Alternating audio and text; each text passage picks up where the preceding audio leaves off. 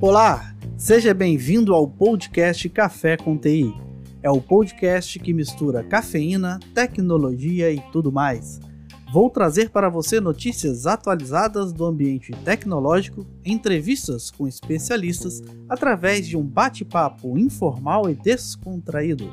Eu sou o Rony Médici e não deixe de acompanhar os episódios do Café com TI. Episódio 26 Urna Eletrônica Teste Público de Segurança 2021 na segunda-feira, 29 de novembro, às 16 horas, o presidente do Tribunal Superior Eleitoral, ministro Luiz Roberto Barroso, anunciou em entrevista coletiva o resultado da sexta edição do teste público de segurança do sistema eletrônico de votação. O objetivo era descobrir possíveis vulnerabilidades na urna eletrônica a tempo de serem corrigidas para o próximo pleito. Dessa forma, dos 29 planos de ataques apresentados pelos grupos, apenas cinco deles foram concluídos com achados relevantes. Confira agora o resultado desse teste e quais vulnerabilidades foram encontradas. Boa noite, pessoal. Tudo bom? Boa noite. Tranquilo, firme e forte. Obrigado por ter recebido o convite e aceitado mais uma semana, meus especialistas do coração. Estamos juntos. Não vivo sem treta. sem treta não tem debate, não tem encontro. Que isso, também não tem plateia. pois é. Boa noite a todos que estão chegando por aqui no nosso debate semanal, no nosso na nossa gravação ao vivo do podcast, do nossa live no canal do YouTube, nas plataformas do Facebook, Twitter, LinkedIn e também, principalmente, no YouTube, onde tudo começou e estamos aqui deslanchando com vários assuntos. Fique à vontade, participe, dê sua sugestão, comente, tente entender ao máximo sobre o tema que nós vamos debater aqui hoje. Na sua própria plataforma, você pode mandar sua pergunta, usa a plataforma que você está online nesse momento, usa o chat, aqueles que estão acompanhando aqui ao vivo a nossa transmissão, mas você também pode acompanhar pelo YouTube, lá no nosso canal youtube.com.br Fique à vontade, inscreva no canal, participe, mande sua sugestão, que ao longo do nosso debate aqui a gente vai estar tentando responder todas as suas perguntas. E hoje nós vamos tratar sobre um assunto que teve essa semana que é sobre a urna eletrônica, teste público de segurança 2021, que foi promovido pelo TSE, o Tribunal Superior Eleitoral, e aqui nós vamos trazer para vocês sobre essa forma de teste, o que, que aconteceu, como é que se testa, fazer uma introdução um pouquinho mais sobre o que é essa urna eletrônica. Às vezes as pessoas não entendem, principalmente os milênios, o pessoal alfa agora aí, nunca conseguiu ter acesso como era o sistema de votação antigamente no Brasil e aí a gente vai estar um, fazendo um overview para a gente poder aí nivelar o conhecimento e debater um pouquinho sobre esse resultado divulgado do TSE, que foi feito nessa segunda-feira da semana, e comentar sobre as vulnerabilidades encontradas nos testes realizados. Então, por isso, a gente está aqui mais uma vez e aproveitando que o assunto hoje a ser debatido vai ser estritamente técnico, uma questão mais voltada para a urna eletrônica, o seu funcionamento, questão de segurança da informação. Não vamos estar aqui divulgando nem comentando falando sobre partidos, sobre a parte política desse, desse ato de teste da urna, que nos compete e nos interessa aqui é debater realmente sobre a urna eletrônica, sobre os testes realizados e o que isso impacta no nosso dia a dia e no processo eleitoral. Sem muitas delongas, falando sobre tudo isso, só fazendo uma introdução sobre o assunto, a gente vai comentar rapidamente como era o sistema de votação e a contagem de votos antigamente. Eu acho que os senhores já lembram como se fazia né, a votação, como é que era a contagem, recontagem. Estão lembrados, né? No papelinho. Como é que era? No papelinho. Papelinho. Lembra como é que era? Rapaz, eu lembro a cena, eu lembro a cena, minha mãe contava, né? Que minha mãe durante muito tempo foi mesária, de mesa de, né, de, de sessão de votação. E na, na época do, do papelinho lá, fechou, terminou a, a eleição e ia para o ginásio lá onde fazia contagem do, do voto. Né? E cara, era um troço muito mal organizado, né? Era uma desorganização desgramada e uma fila, os mesários lá, os presidentes de sessão com as urnas né, na mão lá, lacrada, na fila, puto de raiva já ficava, desculpa a expressão ainda. Não... Ah, ele Mas... pode! Eu não posso, ele pode! vamos, vamos cuidar, vamos cuidar. Na fila, e, cara, e todo mundo revoltado e jogava a urna no chão e ia chutando com, até chegar lá no, no, no local para poder fazer a entrega da urna, para poder o pessoal começar a contagem, virava a noite aqui todos contando. Era um negócio de doido. Quando chegavam as urnas, né? Hã? Quando chegavam as urnas, porque várias sumiam no trajeto, né? Ufa. Pois que é. isso? Não acontecia.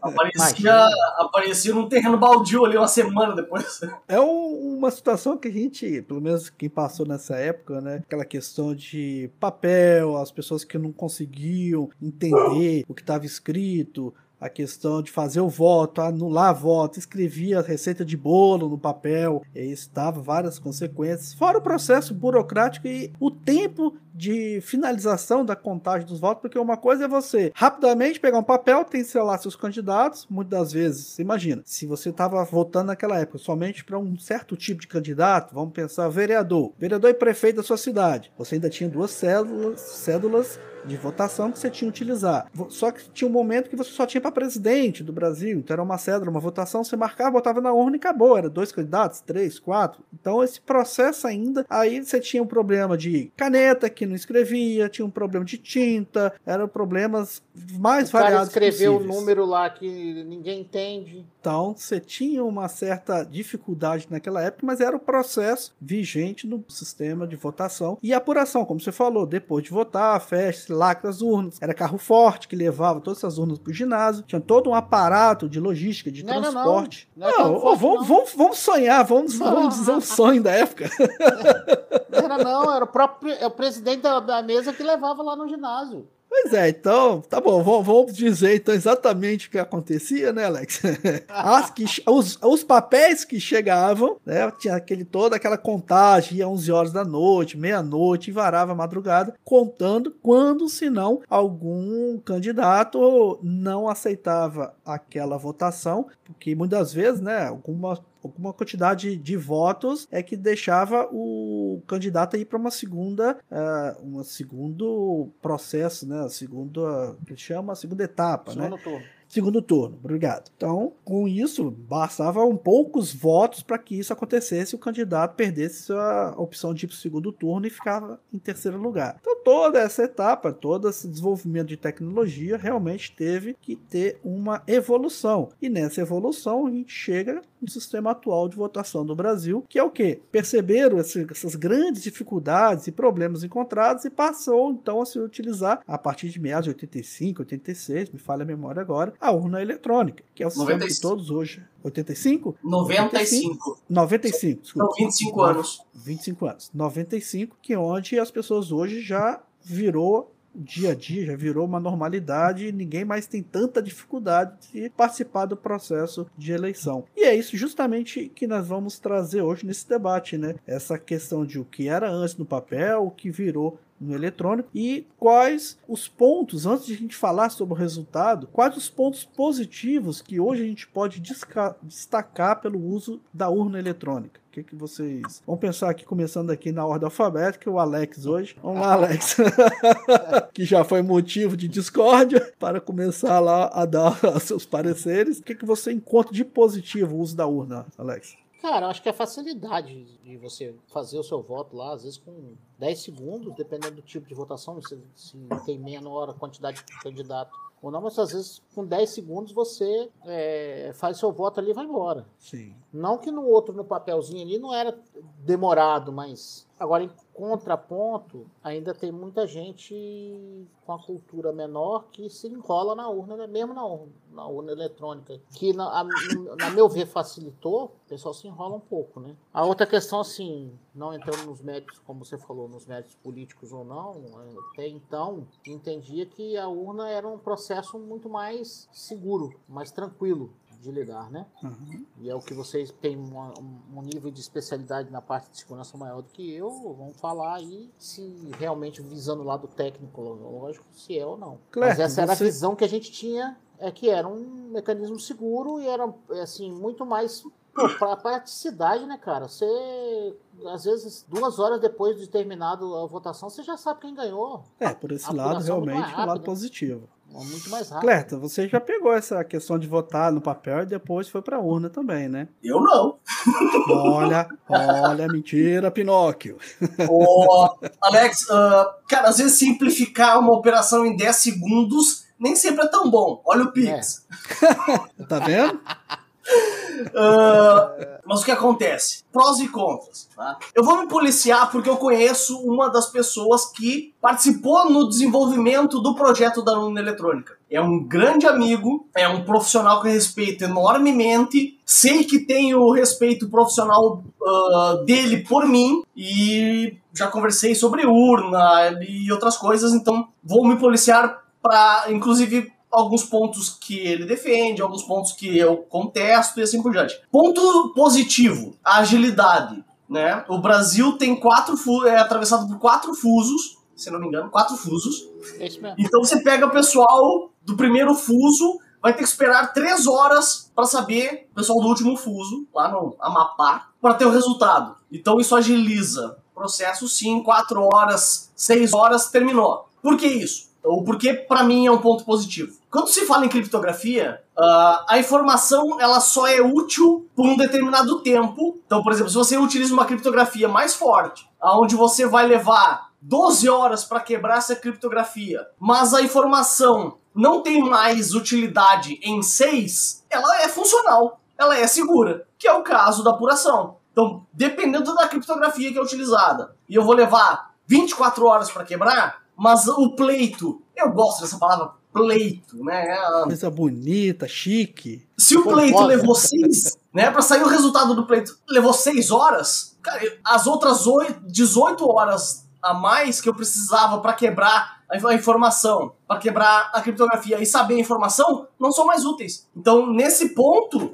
é, é para mim é um ponto extremamente positivo. No ponto negativo, são 25 anos. São. Alguém tem alguma coisa eletrônica de 25 anos atrás, que está usando hoje. Mas ela não sofreu nenhuma alteração pois é. ao longo desses 25 anos. Assim, visualmente para nós aqui na hora de ir lá votar, realmente não teve. Melhorias pequenas, mudanças de, de teclado, alguma coisa mais simples. A questão do digital, mas tecnologicamente, internamente, ela não teve nenhuma mudança? Aí é que tá, a gente não sabe, né? Pelo menos eu não tenho. Não, a gente não tem acesso a hardware, a, Aí eu não vou, eu não posso falar, eu já tive acesso a hardware da urna, porque uma pessoa próxima trabalhava para uma empresa, uma empresa de tecnologia, que dava manutenção para as urnas e montava as urnas. Então eu já tive acesso a peças sobressalentes. Claro que eu não vou falar o nome porque eu não vou botar ninguém na reta, mas eu já, já tive Uh, porque ele dava manutenção nas urnas mesmo na época. Então eu já tinha visto placa-mãe, já tinha visto display há bastante tempo então hoje eu não sei como é que tá, mas já, já tinha visto. Só que por mais atualizado que tenha, que tenha sido, vamos pegar, por exemplo, essa semana. Qual foi o rolo da semana? Ou semana passada, se não me engano. Foram o play, foi o pleito do PSDB, que o aplicativo não funcionava, das prévias. 25 anos depois, os caras não conseguiram fazer um aplicativo para escolher prévia de quem vai concorrer. Cara, que é um troço com a tecnologia 25 anos depois. Os caras não conseguiram fazer, tiveram acho que três Qualquer meses. Qualquer menino de 15 anos baixa um aplicativo na internet e desenvolve. Como é que eu vou argumentar com relação à confiabilidade de uma coisa de 25 anos atrás? Então tem alguns pontos. Claro, a gente tá aqui, é conversa de botiquim, né? A gente tá especulando sim, algumas sim. coisas, mas do meu conhecimento lógico, porque uma das minhas formações é eletrônica, a minha primeira formação é eletrônica. Então, como é que eu vou confiar numa coisa que a gente não sabe o quanto evoluiu e aparentemente não foi tanto assim? Pode ter mudado protocolos de criptografia, isso com certeza mudaram. Ah, lógico, né? lógico. Então, mas mesmo assim tem os prós e os contras. Uh, abrindo um parênteses, só eu fico nervoso quando eu vejo o Barroso falando de segurança? Ou vocês também têm esse. Tipo assim, o cara não fala ideia do que ele tá falando? Eu, eu, fico nervoso com qualquer um que vai falar de tecnologia e que não conhece. É aquele negócio. É, a gente viu nele uma expressão mais, mais política.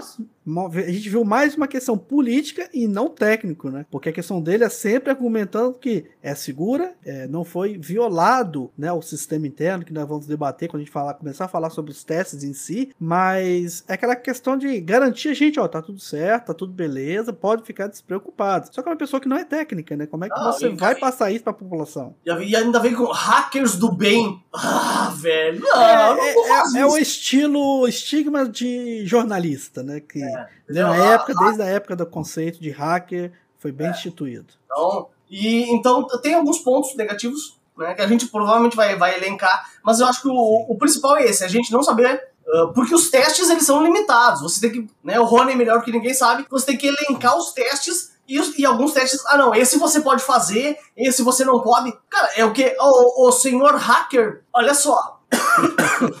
Perdão, chega a me engasgar. Eu vou fazer um pentest para uma empresa, tá? Mas olha só, tem alguns testes que você não pode fazer. Como assim? Tem alguns testes que eu não posso fazer. Então eu não vou testar realmente tudo que poderia fazer numa invasão. Cara, quando eu tô fazendo uma invasão, um teste de invasão, eu não vou controlar o que, que eu vou fazer ou não, eu vou tentar de tudo. Claro, é o básico, né? O princípio, que norteia é? todo o trabalho. Exatamente. Se você tá fazendo então, uma análise de vulnerabilidade, você tem que procurar todas as possíveis, né? É, então aí, aí entram as prerrogativas de que os testes têm que ser validados por quem construiu a urna, por quem audita a urna que ele mesmo construiu. Para começar, partindo do ponto de segurança da informação, isso já está completamente errado. Eu não posso eticamente auditar o que eu implementei. Nem o que eu gerencio. Então a validade da auditoria, para mim, é nula. Porque eu nunca vou dizer que tá tudo errado numa coisa que eu fiz, né? Sim. Então aí esse ponto de vista já, esse ponto já, já para mim é nulo. E ainda limitar os testes que vão ser feitos, cara, é o seguinte, pega o pessoal lá, esse ano, esse ano se não me engano foram 29, né? Testes permitidos e alguns foram negados. Pega a urna, bota o pessoal que você elegeu para fazer os testes, ó,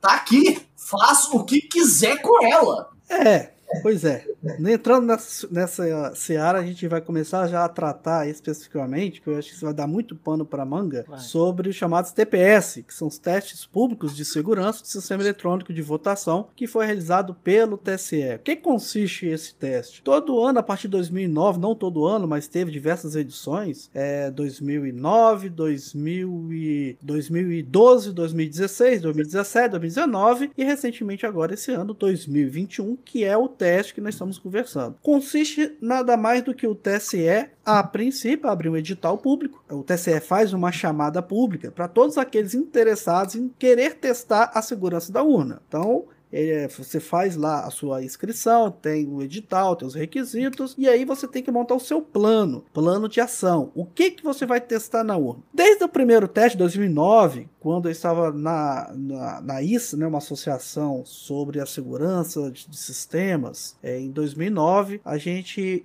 participou criando dentro do grupo da associação algumas pessoas que iriam compor os seriam os investigadores da do ISA Brasil para participar pela primeira vez de um teste de segurança na urna eletrônica, promovida esse teste pelo TSE. Desde essa época a gente tem é, e não mudou, basicamente é você fazendo um checklist do que você quer testar e aí cabe ao TSE com as inscrições encerradas verificar o seguinte: olha, eu recebi 100 inscrições, cada pessoa, cada grupo grupo tem um, dois, três tipos de teste que quer promover na urna, e o TSE então ele faz uma escolha, uma seleção de quais investigadores, quais pessoas gabaritadas podem fazer o teste da urna. E daqueles planos, daquele plano de ação que você demonstrou que você queria testar, como o Cleto falou, ah, eu quero testar três caminhos distintos. Não, só esse caminho aqui você pode testar. Então, isso já é um ponto de interrogação que começa dentro do nosso debate, é isso. O porquê que os planos que foram é, sugeridos para testar não, não foram todos, todos eles aprovados, né? Ah, mas desse ano temos a informação e que foi divulgada é que todos os planos que foram pré-inscritos, todos eles foram aceitos. Bem, aí cabe a gente não ter o acesso aos planos detalhadamente dos técnicos para poder bater e comprovar confrontar essa informação. O que a gente sabe é que nós vamos debater aqui nessa nossa live é os planos que foram feitos, não todos eles, somente aqueles que deram algum tipo de resultado que cabe a gente debater. Então, eu acho que isso é muito interessante trazer para para as pessoas, para o leigo que nada conhece de urna e que o que está sendo feito. Então, na segunda-feira agora teve uma coletiva de imprensa que o, Barroso, presidente do TSE, deu uma coletiva dando uma publicação, né, a publicidade sobre os resultados testes realizados, que é isso que a gente vai debater a partir de agora, né, pessoal? Que eh, foi colocado uma situação, foi feita e agora a gente vai falar os, não exatamente antes, antes de a gente adentrar em cada um dos, dos planos, é, quais são as dificuldades que a gente enxerga nesse tipo de teste. Eu acho que o primeiro deles de todos, eu acho que é bem aceitável, bem já visto, que vocês puderam perceber, é a urna é feita de uma programação, tem um código-fonte para rodar toda essa engenharia de controle dos votos, controle do sistema operacional da própria urna, impressão de voto, enfim, todo o que a gente já conhece dentro da computação que é necessário. A questão é, o teste foi público? Foi público. O problema é que ninguém consegue, primeiro ponto, não estou falando dos testes, mas dos aspectos dos testes. Ninguém consegue em três dias, ou no máximo em cinco dias, decifrar e fazer os devidos testes no código-fonte que tem milhares de, de, linhas de código dessa urna eletrônica. Então, esse é o primeiro ponto que eu queria é, levantar. É, se vocês concordam que essa é fácil, mesmo um expert em programação consegue fazer o devido teste, visto que você, mesmo tendo acesso ao código-fonte, você não pode fazer alteração para saber, olha, por esse lado, se eu fizer isso, qual é o novo, a nova resposta da minha interatividade dentro do código-fonte. Eu acho que isso é um grande ponto crucial uma democracia para um teste efetivo de segurança da informação. O que vocês acham? Eu acho que esse ano foi a primeira vez que eles liberaram o código-fonte, né? Se não me engano. Para o teste. É, antes eles. Porque eu lembro que os testes anteriores eram isolados, você tinha que entrar lá na, numa salinha como uma gaiola de Faraday né, para poder sei. fazer os testes e tal, e então dessa vez realmente foi mais aberto. Cara, eu não sei, eu não sei quantas linhas de código tem, mas realmente, eu não consigo fazer um pentest, sei lá, com menos de 40 horas, tá? 40 horas pelo menos para um pentest razoável, não razoável não, um, um bom pentest de umas 40 horas, pelo menos, dependendo do escopo, claro. Então, Sim. dependendo é. do tamanho do código, realmente, né, se você ficar focado só no código, talvez, mas mesmo assim, sem saber, sem saber o código, primeiro você vai ter que entender o código, o que, que o desenvolvedor estava pensando na hora que ele fez e a lógica do. E aí depois tentar alguma coisa. Então, eu concordo com você que três dias, cara.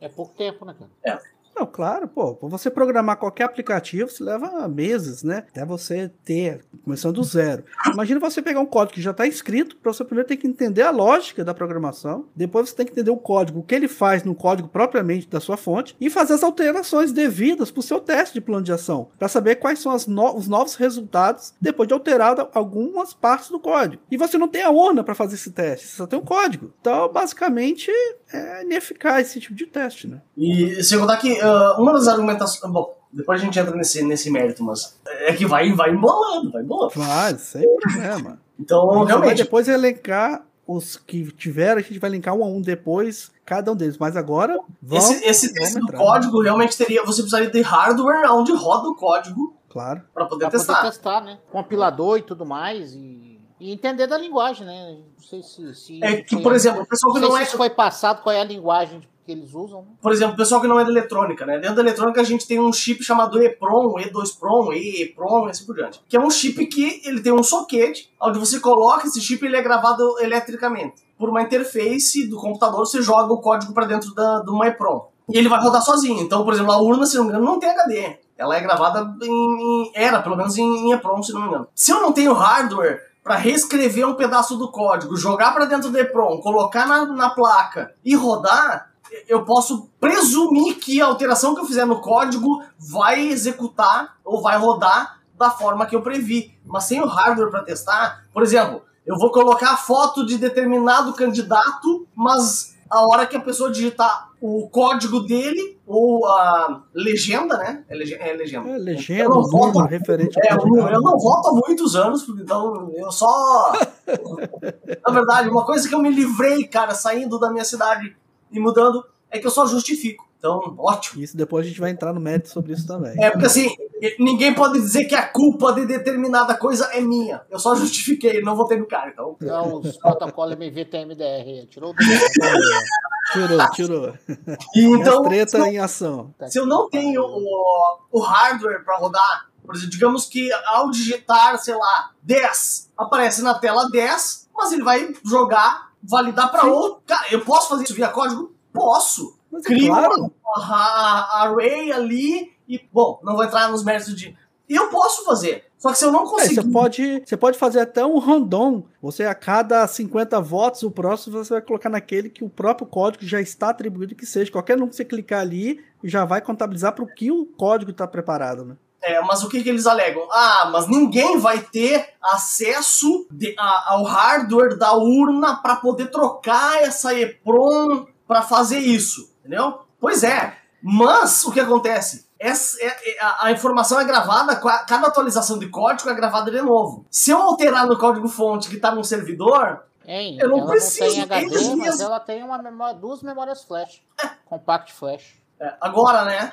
Então, Então, Então- o, hardware, o hardware da urna que foi feito o teste é de 2015. Aí entra É, naquela característica engano- que você. Mas se eu não me lá, engano, né? o Alex, agora eles têm um, um sistema de USB da entrada para ler o código via um pendrive, que ele é até lacrado, ele é, tem, assinado acho que umas- digitalmente no tem TSE. três ou quatro portas USB na E máquina. tem outro USB que já é um, um pendrive, vamos dizer assim. Pendrive é para o pessoal entender mais ou menos o funcionamento da urna. Então são dois. Um que faz a leitura do sistema e carrega o sistema na, na inicialização da urna. Essa daí eles dizem que também a gente não tem como comprovar, mas lá de fora ele é lacrada com a fita, mas o sistema código que é colocado dentro da urna para carregar no, no- na urna quando liga, é, eles dizem que é tudo assinado digitalmente. Qualquer mudança nesse pendrive ele inutiliza a Não, urna, são não consegue carregar. EPROMs. São duas EPROMs, EPROMs não, desculpa. São duas memórias flash de Flash? 512. É. Flash. então, só que assim, por exemplo, em, de- em algum interna momento. FI Compact Flash 512. E flash É, isso- externa FE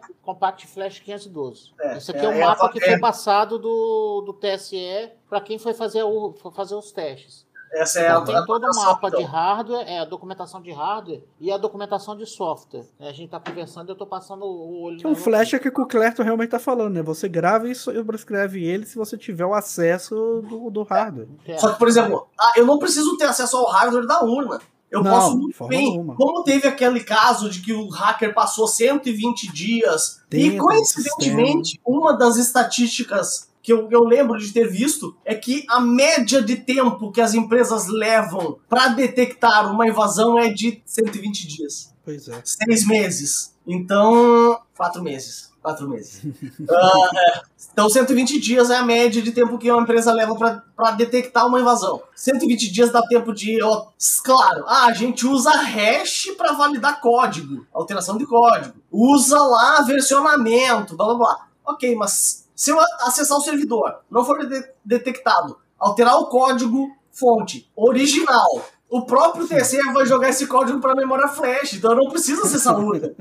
É verdade. né? Vamos para o resultado dos testes, para o pessoal que está meio curioso, quer saber o que, que é o resultado. Então, na metade da nossa live, o pessoal tá doido para saber. E aí, o que que já sucedeu? Bem, pessoal, ah, o resultado que a gente pode divulgar aqui, que a gente teve nessa informação é: tiveram 26 investigadores com 29 planos de ataque ou planos de ação. Dentre esses 29 planos, 24 não tiveram êxito. Do resultado, cinco planos encontraram o que o Barroso chama de achados. Tá aparecendo achados e perdidos. cinco planos tiveram encontrados achados, mas a palavras do ministro é que algum deles deve ser melhorados, mas nenhum deles foram identificados como graves. Nenhum deles conseguiu afetar ou ser bem sucedido ao ataque ao sistema operacional da urna. Então, o que nós vamos falar cada um deles agora é desses cinco relevantes que tiveram seus planos aqui divulgados durante a coletiva, que nós vamos entender um pouquinho mais. O primeiro dele que se fala realmente no painel da urna, que nós vamos adentrar um pouquinho mais aqui sobre esse assunto, que é o primeiro dos planos que refere-se a painel da urna referente ao teclado. Qual foi o resultado que foi levantado? A questão é que a urna, quando se vota, tem lá o sim, o não, e você tem onde você digita aquela informação. No plano de ação, ah, consistiu em uma equipe criar uma impressora 3D esse teclado falso que se colocaria na frente do teclado oficial do hardware da urna. Então eles iam ter que ter em algum momento atrás da cabine acoplar fisicamente esse teclado que eles criaram e a pessoa na hora de digitar o voto, ela estaria digitando em cima desse teclado falso e não da própria urna. E com isso, com o sistema de Bluetooth ou sistema de wireless, Hi-Fi, ele conseguiria então identificar na sequência dali para frente, a partir do momento que ela foi instalada, quais foram os votos digitados na urna.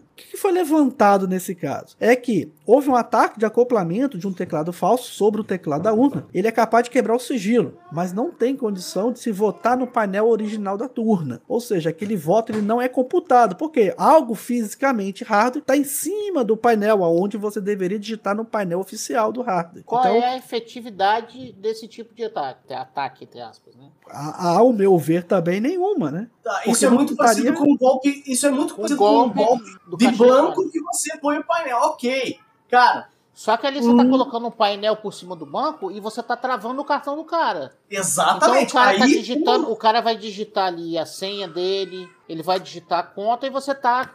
Você segurou o cartão dele. Aí é uma vulnerabilidade, é um golpe que tem uma efetividade. Agora, porra, na urna eletrônica você botou um painel por cima ali, você vai saber o voto do cara. Exato. É perfeito. mais efetivo pro antigo voto de cabresto do que para qualquer outra coisa. É.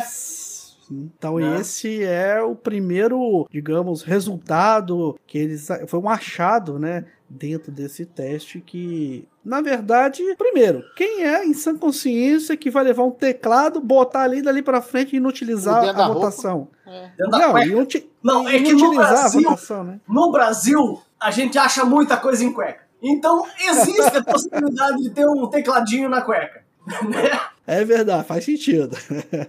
o segundo, Mas como, pessoal, como o Alex ah, falou, não tem lógica nenhuma, não tem funcionalidade nenhuma, até porque o mesário vai detectar que não foi inserido o uh, voto daquele voto. votante. Sim. É para isso que existe aquele terminal na, na mesa para saber se houve a finalização do, do, do Exatamente. voto. Né? Exatamente. A finalização do processo, né? É, abre cara, é, abre, a, na urna eletrônica abre-se um processo e conclui-se um processo. É, é, início, meio e fim. Tem, é um, é um, processo ali. Então, se, se, não, é, se não houve a conclusão, você está colocando um teclado por cima, a não ser que ele tem ali um. Ele tá digitando, ele tá captando, mas ele também tá forçando a tecla de baixo e não, vai. É, mas concluir. no teste foi detectado que não faria a computação então, do voto na urna original. Desculpa a minha forma leiga de, de falar, sigilo, mas, mas para mim não resolve, não serve para nada. Ou seja, né? É um teste. O que eu consigo imaginar eletronicamente, tá? E viajando longe, lá em Nárnia, mais ou menos, tá? Que eu não faria com ser possível ainda, porque ficaria um negócio maior que pastel de batata. É, por exemplo, você usar mecanismos que a gente tem, que existem, que você digita algumas coisas e ele inverte e ele mesmo baixa um pino mecanicamente com relé, mola, e aí você aperta o 3 ele detecta que é um, sei lá, ele aperta, ele aperta o 5 substituindo. Cara, mas isso ficaria, seria de uma engenharia enorme. Sinistra, e, né? É. E qual a, e a necessidade, isso, né? a quantidade de coisa que ia ter, de, dinheiro para gerar isso aí. E qual e o resultado? Aplicar resultado isso. Qual o resultado prático desse tipo de fraude, vamos se a gente pode chamar isso? o sigilo, quebrou o sigilo, mas o que isso vai interferir no resultado? É, não, não né? cara, Bom. esse aí pula que esse aí não, não, não, não, não. Aí força, força amizade demais. Forçou. Vamos lá. O segundo achado que teve uma certa questão que eles levantaram foi o desembaralhamento do boletim de urna, que é o resultado da votação. O que, que acontece? Toda vez quando termina a votação da urna, no final do expediente da votação, naquele horário programado, né? Às 17 horas, dependendo dos horários, às 18, outro local, se gera então um boletim de urna, que nada mais é que a, a contabilização dos votos por candidato. Aquelas informações elas são embaralhadas, enviado para o TSE, TSE lá desembaralha e aí tem a computação dos votos. O plano de ação que foi colocado é o seguinte: se conseguiu desembaralhar o boletim de urna. Dados do boletim da urna são públicos, pois o resultado da votação, pelo palavras do Barroso, é que não tem consequência, visto que esse boletim é realizado somente no final da votação. Estão estudando a forma de não usar mais embaralhar esse boletim por falta de utilidade. Por quê? Porque, ora, se ele é, já é a contabilização de todos os votos, e esses votos, é pelo que a informação que ele disse durante a coletiva, que ao final já é publicado e colocado nas sessões o resultado daquela sessão dos votos, tantos, tantos votos para o candidato A, tantos candidatos para o candidato B, já está público na própria sessão o resultado da votação naquele momento, ao final da apuração, e é só meramente enviar para o TSE, não faz nenhum sentido você alterar os dados durante a transmissão, por quê? Porque vai haver uma checagem do boletim da própria ah, sessão mas a, chegar a no emissão desse boletim, a primeira,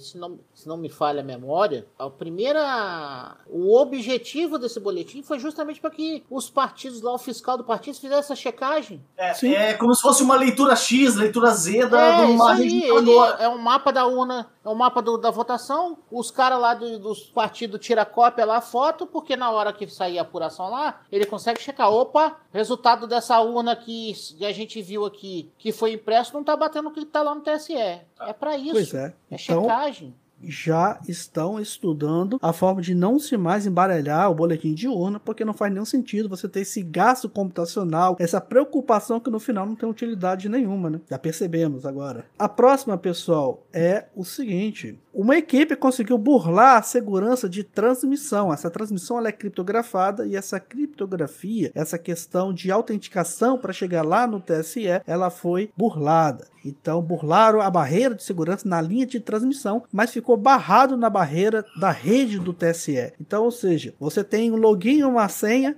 vocês têm uma chave de sessão que vai chegar na porta do TSE da rede TSE e você tem um segundo momento você tem que se autenticar e entrar dentro da rede TSE. Então, uma equipe conseguiu burlar essa barreira na transmissão. Então conseguiu se autenticar, conseguiu se passar, é, não, é, vamos dizer assim, né, que a gente chama de firewall, que é um muro dessa barreira na transmissão. Eles bypassaram essa barreira e conseguiram, conseguiram êxito e não precisar de ter uma autenticação para poder fazer essa tá, transmissão mas conseguiram de ler alguma coisa? É, subiu um pacote.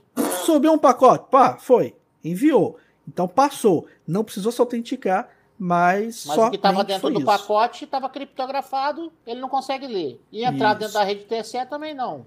É, essa equipe não. Aí teve uma outra equipe que essa. Aliás, antes de chegar da outra equipe, a gente vai mudar aqui, porque essa aqui vai dar mais detalhes. Nós vamos falar aqui sobre uma questão específica. É uma segunda equipe, que é a votação via áudio, utilizando o mecanismo aí de Bluetooth para fazer quebra do sigilo de votação. Como é que funciona isso? Na urna eletrônica, para os deficientes visuais, existe uma entrada, um P2, em que você consegue colocar o seu fone, você conecta no hardware da urna, nessa parte de entrada, de saída de áudio, na verdade, uma entrada do seu, é, do seu headphone, para você escutar então os candidatos, a questão da votação até a finalização dela. Uma equipe o que que fez? Pegou e acoplou nesse hardware ali um equipamento com transmissão via Bluetooth dos sinais de áudio. Então, toda vez que a pessoa utilizava esse mecanismo e saía o áudio, esse sistema captava o áudio e transmitia para quem estivesse próximo, para poder fazer e receber é, esse tipo de votos quanto fosse realizado por deficientes visuais. Qual é o grande limitador desse tipo de fraude? É, é, um, é uma vulnerabilidade, claro, com certeza. A questão é, primeiro, você precisa entrar no local onde é o fone, que a princípio, nas mesas de votação, aquela cabine que fica em volta da urna eletrônica, essa parte do, do áudio ela é aberta, voltada para o mesário. Então, muito difícil na prática isso ter um sucesso de colocar qualquer dispositivo de transmissão via Bluetooth, porque as, o mesário, as pessoas Precisa da sessão da interação do mesário para isso. Não interação, mas alguém, assim, de permitir né, no é. caso. Porque é visível, as parte traseira da urna é visível para todos que estão ali naquela cabine, naquela sistema, na sala de votação. Então isso é o primeiro momento. O segundo problema, que você teria muito restritivo a, os votos de quebra de sigilo, porque na sessão somente as pessoas com deficiência visual vão utilizar esse sistema, ou seja, essa vulnerabilidade ela vai estar limitada somente às pessoas com deficiência visual. Se na sua sessão não tem nenhum deficiente, então essa vulnerabilidade era quase que a zero de acontecer. O risco é mínimo. Mínimo. Então, é uma situação que, nesse caso, não faz muito sentido essa questão aí do, do áudio. Tanto é que a questão que eles estão querendo fazer é reduzir o tamanho daquela cabine de votação que fica na urna, que vai resolver vários problemas. Não só esse problema do áudio, mas vai evitar que você também utilize celulares para registrar seu voto. Então, uma redução do tamanho da cabine já vai resolver outros problemas também que eles, através do Bluetooth, conseguiram enxergar também outras vulnerabilidades que nada tinha ver qualquer tipo de plano de ação. Mas é um plus a mais, né? Quantas pessoas hoje não faz é, votação dentro da sua cabine e registram no celular, fazem filmagem, mesmo que são proibidas por lei durante o processo eleitoral. Isso é muito frequente. Então, isso É, também vai fazendo vir. um parênteses aí, o mal do, do brasileiro como um todo, e, e às vezes eu me incluo em algumas situações, isso aí a gente não respeita a lei, né, cara? Tá escrito na lei que você não pode tirar foto. Cara, é que assim, ó. Você não pode entrar com o celular no, no, no ambiente de votação. Cara, os próprios mesários às vezes estão com o celular lá dentro. Sim. Mas é, não pode, não pode. É um pendrive, né? Qualquer coisinha. A caneta, aquelas canetas spy. É, é, é aqui, ó, aqui, aqui, ó. Tem microfone, câmera. É. Já tive uma dessa, no ternozinho, qualquer É, lugar então, gravava. cara, Chaveiro. O, problema, o, o que me preocupa é assim: esses, essas vulnerabilidades foram encontradas só porque é o que deu pra fazer? Porque, cara, pra mim, ah, ok, são vulnerabilidades? São. Mas o risco delas é mínimo. É, essas quatro primeiras, é. A última que é um pouquinho mais grave. É, mas é que tá. Mas é o que me preocupa é isso. Cara, o que a gente conseguiu identificar são essas aqui que. irrelevantes praticamente, mas é o que deixam a gente testar. É. Entendeu? A gente não achou coisas graves porque os testes que a gente quer fazer eles não deixam. Eles não deixam, perfeito. E aí então a gente vai pegar esse último e o mais grave, que a gente vai comentar um pouquinho mais, debater e filosofar um pouquinho mais, que foi uma equipe da Polícia Federal que conseguiu então fazer esse quinto achado, que na visão do Barroso, presidente do TSE, foi o mais gravoso, o mais agravante dos achados. É que gravoso ficou muito complicado. Mas a equipe da Polícia Federal conseguiu, além de quebrar a rede de transmissão, conseguiu adentrar na rede do TSE, onde eles tinham lá no PJ Connect, não é T T Connect, PJ Connect, alguma coisa assim. Peraí que eu tenho esse nome aqui. Eu vi agora. É, pouco dá uma olhadinha aí, Alex, que me fugiu a memória, que na segunda-feira foi falado. Então, dá uma olhadinha aí. É o sistema, o navegador deles que eles utilizam para fazer a transmissão dos dados. E tava lá uns atalhos que, por padrão, deveriam estar bloqueados. E eles, com uma sequência de atalhos dentro desse software, conseguiu chegar e ter acesso à chave de sessão, aquele sessão ID que faz a autenticação quando você já tem login e senha, ele gera um token de sessão que enquanto o browser estiver aberto, você consegue se é, utilizar o sistema sem precisar toda hora ficar se autenticando, usuário e senha. A sessão fica aberta, está autenticada. Então eles conseguiram ter acesso a essa chave de sessão, basicamente utilizando é, atalhos desse software, conseguindo obter a fonte da chave de sessão. Com isso, eles conseguiram adentrar o sistema do TSE. A princípio, ele foi informado na coletiva que, tudo bem, conseguiram bypassar a chave de... Connect. JE Connect, obrigado, Alex. Então, no JE Connect, eles têm um atalho lá que, por ter passado despercebido, um atalho de teclas deixou-se liberado, que deve estar todos os atalhos desse sistema bloqueados, e eles conseguiram ter a chave de sessão. Com isso, eles passaram a chave de transmissão, passaram a rede de dados e entraram dentro da rede TSE. Mas a divulgação no resultado do teste é que não conseguiram, essa equipe da Polícia Federal consegui, não conseguiram ter acesso ao sistema de votação para mudar os votos, mudar os eleitores, enfim. Mas já é uma, eu acho que desses achados todos é o mais preocupante porque, pô, uma chave de sessão você faz um estrago muito grande, né? E você dentro da rede, não necessariamente você precisa ir lá no sistema de votação. Você pode já preparar um ambiente para quem sabe criptografar, ah,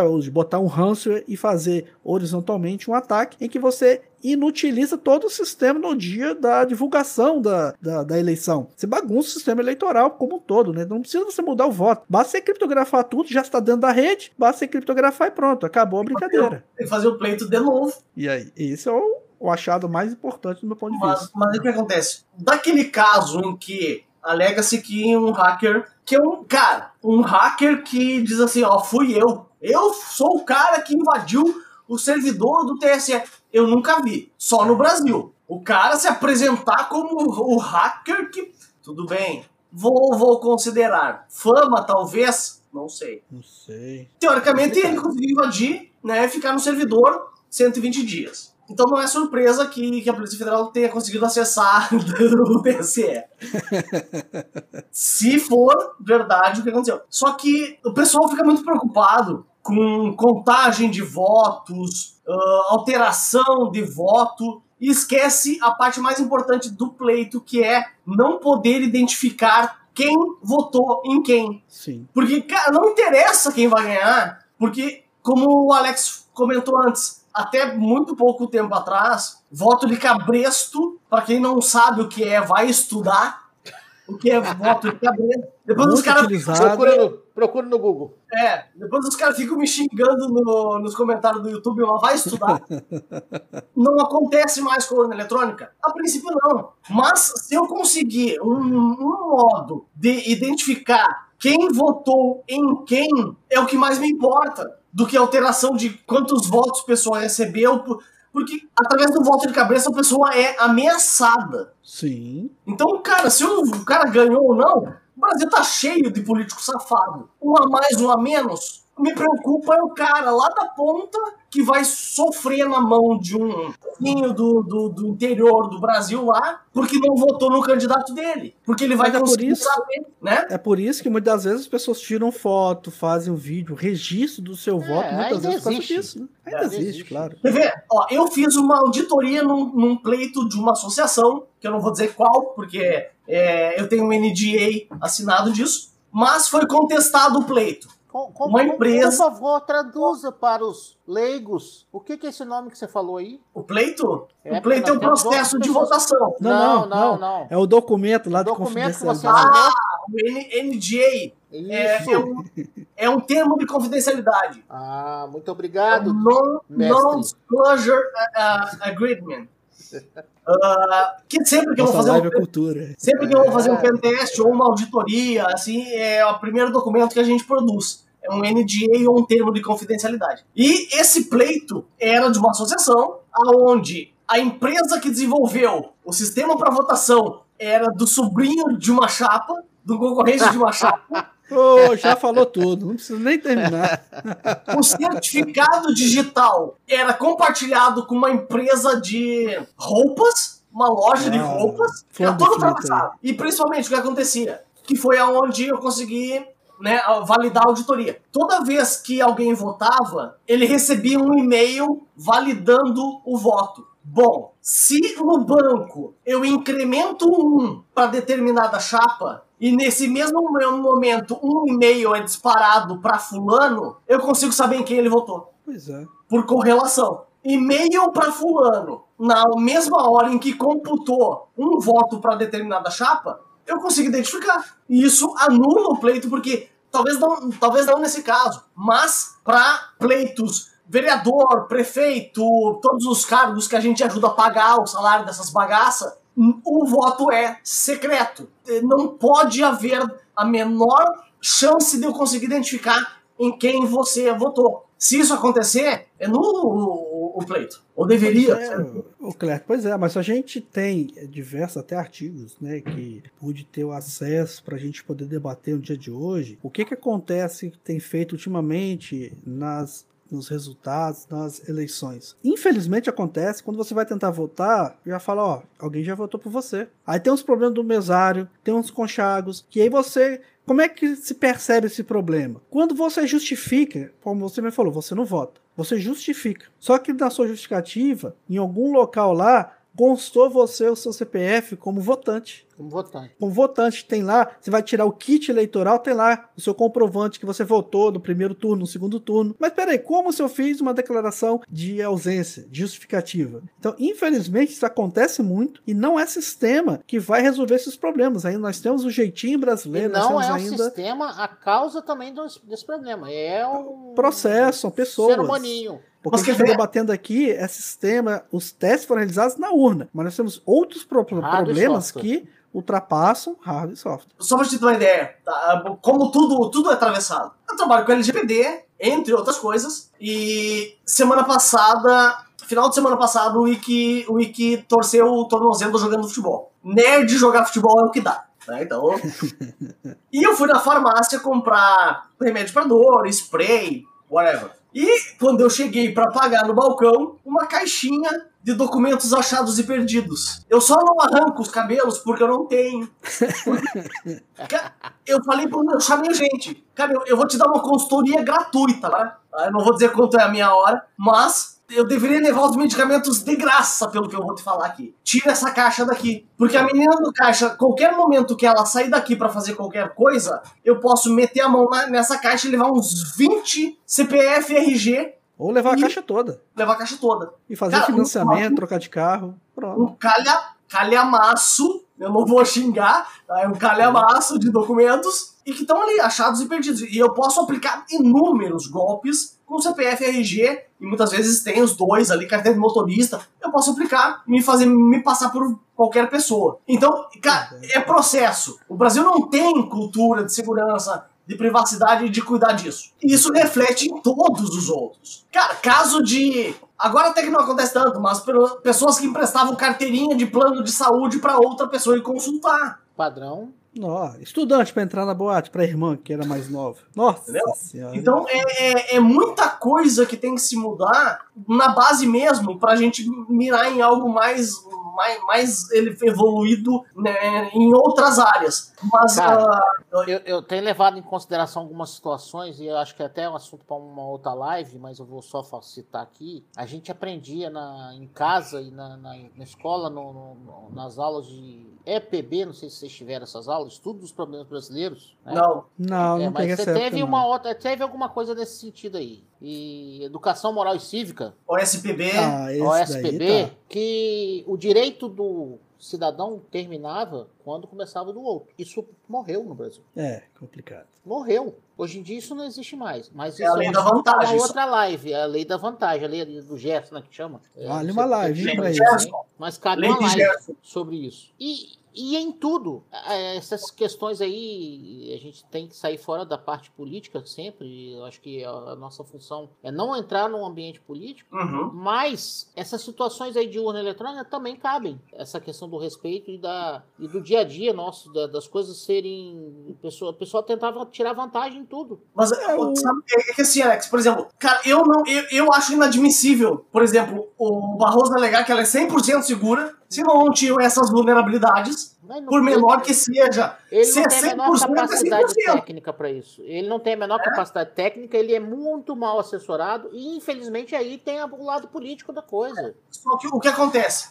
Se é 100%, não tem nada, então. O resultado é zero. Só que eu acho inadmissível você não poder questionar. É, é você aceitar que não. Se ele tá dizendo que é 100%, é 100%. Não, cara. Eu quero o direito de poder auditar. Eu quero. Não, não eu, Clerton, mas que uma empresa seja contratada para auditar. auditar. Eu, quero saber, eu quero poder questionar. Uma auditoria independente é que possa. Entendeu? Que, que faça esse tipo de trabalho que está se fazendo, mas que seja um trabalho válido. Não, e assim, ó, se aceite os, o, o, todos os testes, entendeu? É, e assim, o que, tá, o que eu vejo é que. Ah, não. Um diz que não é confiável, o outro diz que é confiável. Cara, eu não me interessa quem tá com a razão. Eu quero eu poder argumentar se é confiável ou não, de acordo com as informações que eu tenho. E não essa briga palhaçada que virou, né, entrando um pouquinho na, na, na, política. Mas assim, o que eu não quero é que alguém chegue assim, não, eu tô dizendo que é 100% confiável e, e é o que eu tô dizendo e acabou. Porra. É, isso é um grande problema mesmo. Aí a gente tem que tentar. É, eu acho que se fala tanto em, em, ditadura e não sei o que, em, em, autoritarismo, e é uma forma de autoritarismo. Exatamente. A questão é, é temos que evoluir. Temos que evoluir. Exatamente. Vou deixar aqui, pessoal, para aqueles que tiverem mais interesse em saber sobre esse teste público, né, o TPS, vocês podem acessar lá, KTPS, lá em www.justiçaeleitoral.jus.br barra TPS barra Cerquilha, o jogo da velha,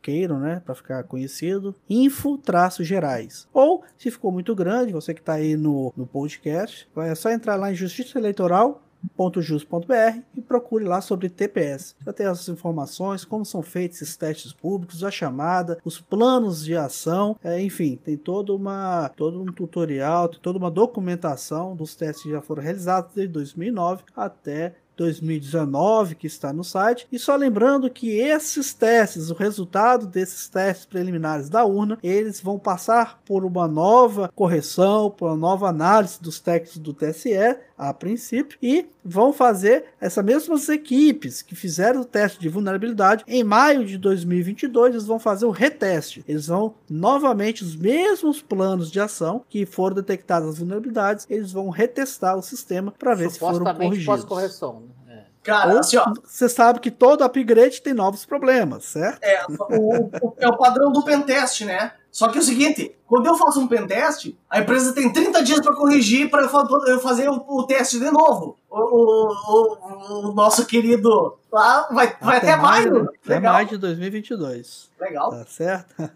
Urgência Pessoal, nenhuma. Pessoal, agradecido aí. Vamos para nossas considerações finais. Alex, deixo com você para começar os nossos trabalhos. Algum ponto que ficou lá para levantar, eu... para aumentar aí a qualidade do nosso debate. É, eu, eu acho o seguinte, é, não obstante aí as questões técnicas de segurança, de os pontos positivos e negativos, as questões políticas que a gente tem que realmente tirar de, de questão, o processo eleitoral brasileiro evoluiu com a urna eletrônica. Precisa melhorar? Precisa. Todos esses problemas que nós temos aqui. E compara com o do primeiro mundo lá, que os caras mandam. Cara, é um negócio surreal que tem lá fora de problema, de caos de demorar uma semana, duas para poder ter o resultado de eleição, das possibilidades de fraude serem muito maiores do que a gente discute aqui. E mais uma vez, às vezes assim, a gente brinca, eu brinco aqui que, que, que o Rony e o Clerton têm um conhecimento muito superior ao meu com relação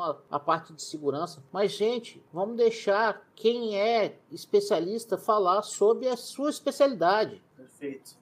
Claro. Cara, é, não adianta. Pô, vem um cara ali que, desculpa, eu não tô querendo desmerecer ninguém, mas o cara trabalha com uma entrega de produto e vem querer falar de que a urna eletrônica é insegura. O cara não tem o menor cabimento, não tem uhum. o menor conhecimento técnico para falar sobre o assunto. Pô, nosso querido ministro, não tô querendo falar mal de ninguém, mas pô, ele estudou direito, cara. Ele não tem conhecimento técnico em tecnologia e segurança para poder querer. Bota um cara de tecnologia para poder falar que a, a gente pelo menos vai ter uma sensação de, de, de, validação do negócio. A gente tem que ter, ter, O cara tá ali de tecnologia falando, a gente vai pelo menos achar assim, pô, o cara é um cara de tecnologia, ele tá falando algo que, que tenha um fundamento. Agora, pô, vamos mandar o cara de direito. É, é, é, igual nós vamos entrar de novo nas questões da LGPD. Um monte de gente que não entendia nada de tecnologia, que não entendia nada de segurança e estão aí querendo vender projeto de LGPD. Não tem é. cabimento isso, cara. Eu acho que a gente, assim, tem muita coisa para mudar no Brasil. Às vezes a gente dá saudade de uns tempos atrás que não tinha essas loucuras aí. Mas é isso. Desculpa saudade eu do... demais. Saudade da bolinha de gude, né? É. Carrinho de rolimã, tá certo. Joga taco na rua. Guerra de mamona com estilingue. Certo, meu amigo. Vamos lá, finalizando com os nossos seus pontos aí. Merece atenção. Concordo com, com o Alex. Evoluiu bastante, mas, cara, é melhoria contínua. A gente é de TI. É, é melhoria contínua, entendeu? Uh, né? E é o seguinte, é o que eu falei no começo da live, com relação à criptografia. O que eu vejo é que assim, é muita jogo, é muito jogo político. Se a criptografia é boa, se a urna é confiável, ah, mas o cara quer um papelzinho com um pãozinho lá dizendo que ele votou. Faz a porcaria do papelzinho, cara. Entendeu? É, fica um cabo de guerra para mostrar quem manda mais, quem pode mais. Não vai mudar em nada no processo da segurança do negócio. É, cara, é o seguinte, botar a porcaria da impressora para imprimir que o cara votou, ah, mas aí vai voltar a volta de cabresto, não sei lá. Faz. Acaba com a, com, a polêmica. Eu vou considerar que, sim, a urna é segura do jeito que tá e bota a porcaria da urna ali. Ponto. Entendeu? E isso é, é só cabo de guerra. E quem, quem, quem leva pior é quem tá no meio que não entende o que acontece. Então eu acho que é parar com isso mesmo. Entendeu? É um dizer que é e outro que não é, e nenhum dos dois sabe, na verdade. Nenhum dos dois sabe o que tá falando. Para terminar, se eu não participar da próxima live é porque o Barroso não gostou da nossa de hoje, tá? Tirar a nossa do ar.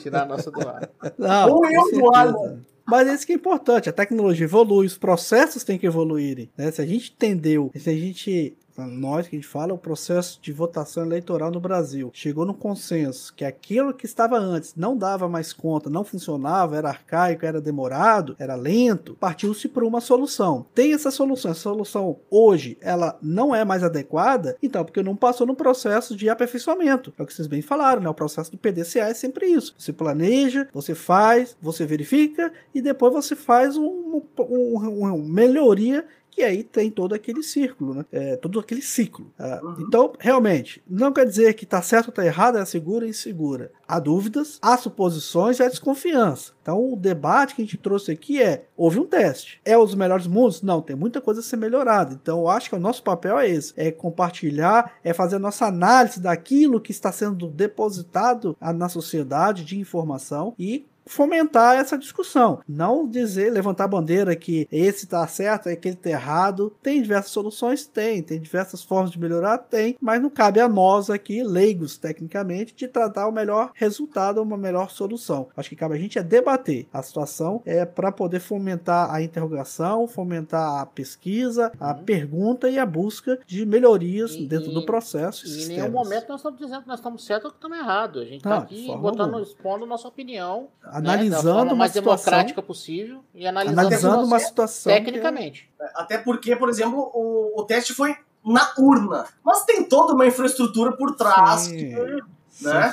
disponibilidade de serviço, os próprios servidores, rede interna. E, Ixi, é muito, dá muito trabalho, é muita muito camada, né? serviço. né? É muita é, coisa. Muita camada para ser explorada. Isso aí. Pessoal, agradecido mais uma vez. Obrigado por vocês estarem aqui, aqueles que participaram, interagiram e voltem porque realmente é um debate para a sociedade, é um debate para ciência e tecnologia. Esse foi mais um tema gravado para o nosso podcast Café com TI, aquele café que você toma com bastante tecnologia. Podem acessar, sigam, estamos lá no Spotify, podcast cafécomti.com.br, vai encontrar a gente no Spotify, Google Podcast, no iTunes, Deezer, qualquer podcaster preferido ou aquele que você mais usa. Encontra a gente, siga a gente, podcast, nossas lives, a gente faz as gravações ao vivo toda quarta-feira aqui no canal do YouTube, em que você está convidado a sempre a participar, interagir, dar sugestão, compartilhar os vídeos, compartilhar os episódios do podcast. E vem, assina